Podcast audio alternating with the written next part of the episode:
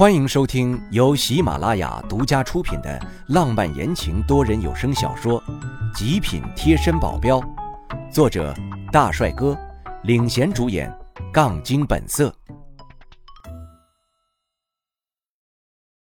第一百六十七章，抵达阿国。我站在门口，轻轻的推开门，里面没有什么动静，难道人不在吗？我往里走了一点，在屋子里传来水声。还有小孩子的咿咿呀呀的叫喊声，我的心跟着一激动，连忙上前一看，原来是高佩山在给儿子洗澡呢。高佩山一愣，看着我，良久都没有反应。我笑着说道：“哼，怎么啦？吓傻了？”我把手放在儿子的两边腋下，抱了起来。乖儿子，爸爸抱抱。而这个小东西还真是一点都不给面子，不停的在空中挥舞着，冷不丁的就会打到我的脸上。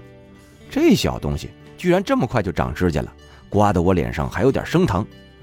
高佩山急忙站起来要把孩子抱过去，我微微摇头：“不要紧的，我来。”我用一只手抱住儿子，另一只手紧紧地抓住他两个小手往下一按。“你个小东西啊，连老爸都敢打，看来以后的胆子可不小啊！”哈哈，还想跟我争论，连话都说不了，还想跟我争？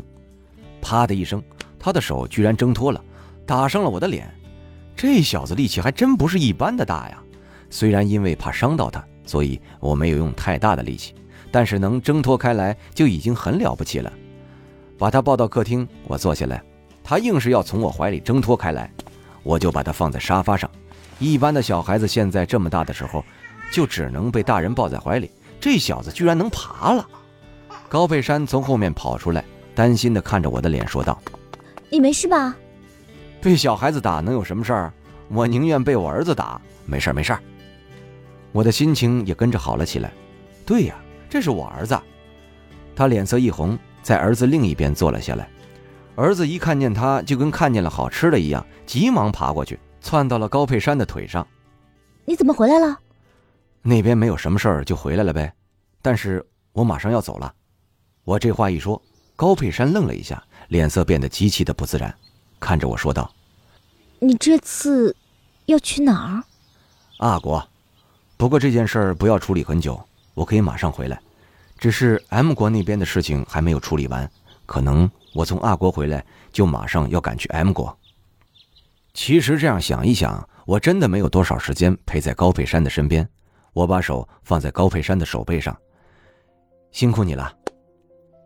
本来是打算今天走的。”但是苗倩倩那个事儿还没有处理好，又加上于代冲他们是今天要给我送翻译器，但是路上遇到点麻烦，今天肯定赶不过来了，只能明天走了。我是想跟苗倩倩他们乘坐同一辆飞机的，但是不能让他们知道。当然，我去阿国这件事情，苗倩倩和钱多多他们也去，这我是没有跟高佩山说的，我就怕他会多想。第二天上飞机，我比钱多多他们早一步上飞机。坐在飞机前方，钱多多和苗倩倩他们的位置在后面一些，只要他们不主动找我，是绝对不会发现的。飞机上还算无恙。第二天天一亮，我们就平安到达了地方。一下飞机，我们吓了一跳，整整两条的人站得整整齐齐的弯下腰，在迎接谁呢？肯定不是我。往后一看，看见我后方有一批人，摆着严肃的姿势走了下去，应该就是迎接这几个人吧。没想到我这趟飞机上还有了不得的大人物，能在机场以这么大阵势下来，后面的背景一定不小。但这跟我并没有多大关系。我趁着苗倩倩跟钱多多已经下去，在他们绝对不会注意到的角落偷偷溜了下去，然后紧跟在他们的身后，直到他们安稳地找了个地方住了下来，我才转过身进了旁边的一家宾馆。飞机上都没有睡个好觉。我先睡一觉再说。苗倩倩他们跟我想法也差不多，一到宾馆就睡了。我有透视，现在透视的穿透能力比以前强多了，隔着两堵墙我都能看得清清楚楚。所以我选隔壁，而没有选他们所在那个宾馆。也正是因为反正不妨碍我查看，也就没什么事儿，这样也更不容易被发现。睡觉的时候也不忘多留了一个心眼儿，时刻的注意苗倩倩那边，我可以出事儿。但是他们两个绝对不能出事儿。等醒来的时候，已经天黑了。我们所在的地方是阿国的帝都，就跟我们的 Z 国帝都一样。晚上的时候绝对是热闹非凡。我推开窗户一看，一片灯火通明，一点都没有晚上大家要入睡的意思。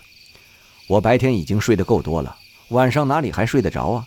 再看一眼苗倩倩那边，我去，人呢？果然还是不能睡太死，一睡死了就把人给跟丢了。我急忙开门出去，一边跑一边扫视着。按照他们的性格，应该不会走得太远，会先在附近逛逛，等逛够了才会换个宾馆住，继续在那附近逛。就这样想着，我就在附近找，没一会儿还真的找到了他们，是在一个超市的门口。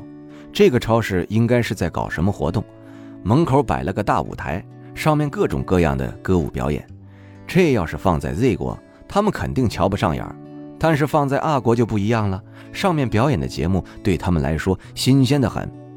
看着他们没什么事儿，我就放心了。这里一时半会儿他们肯定也不会走，我先去其他地方查看一下，了解了解这边的地形，然后找到云茂集团，也得了解了解他们集团到底是怎么一回事儿，才好下手。赶紧得把这边任务完成了才能回去。我就在路边这么随便一问，一下就问出了云茂集团所在的位置。看来这云茂集团在阿国也是鼎鼎有名啊，随便一个路人都知道了。不过，估计也仅仅是知道他们的食品有名而已。他们要是知道这个集团实际是在搞毒品的，那还不得吓死啊？谁还敢在这里买食物啊？我根据别人给我的指示方向，成功的找到了云茂集团所在的位置。我看了下外面，挺高大上的，跟其他的公司并没有什么区别，招牌也是打得响亮。我低头看了一下我的样子，应该没有穿戴的不整齐吧？微微勾起了嘴角，往里面走去，当做是很熟练的样子，结果还是被拦了下来。这位先生，你是干什么的？我最近出门都得看一下黄历呀。怎么每次都是被挡在门外？再怎么好歹也让我进去啊！然后跟前台小姐沟通一下，说我要找人，然后再挡下我才是。听众朋友，本集已播讲完毕，感谢您的收听。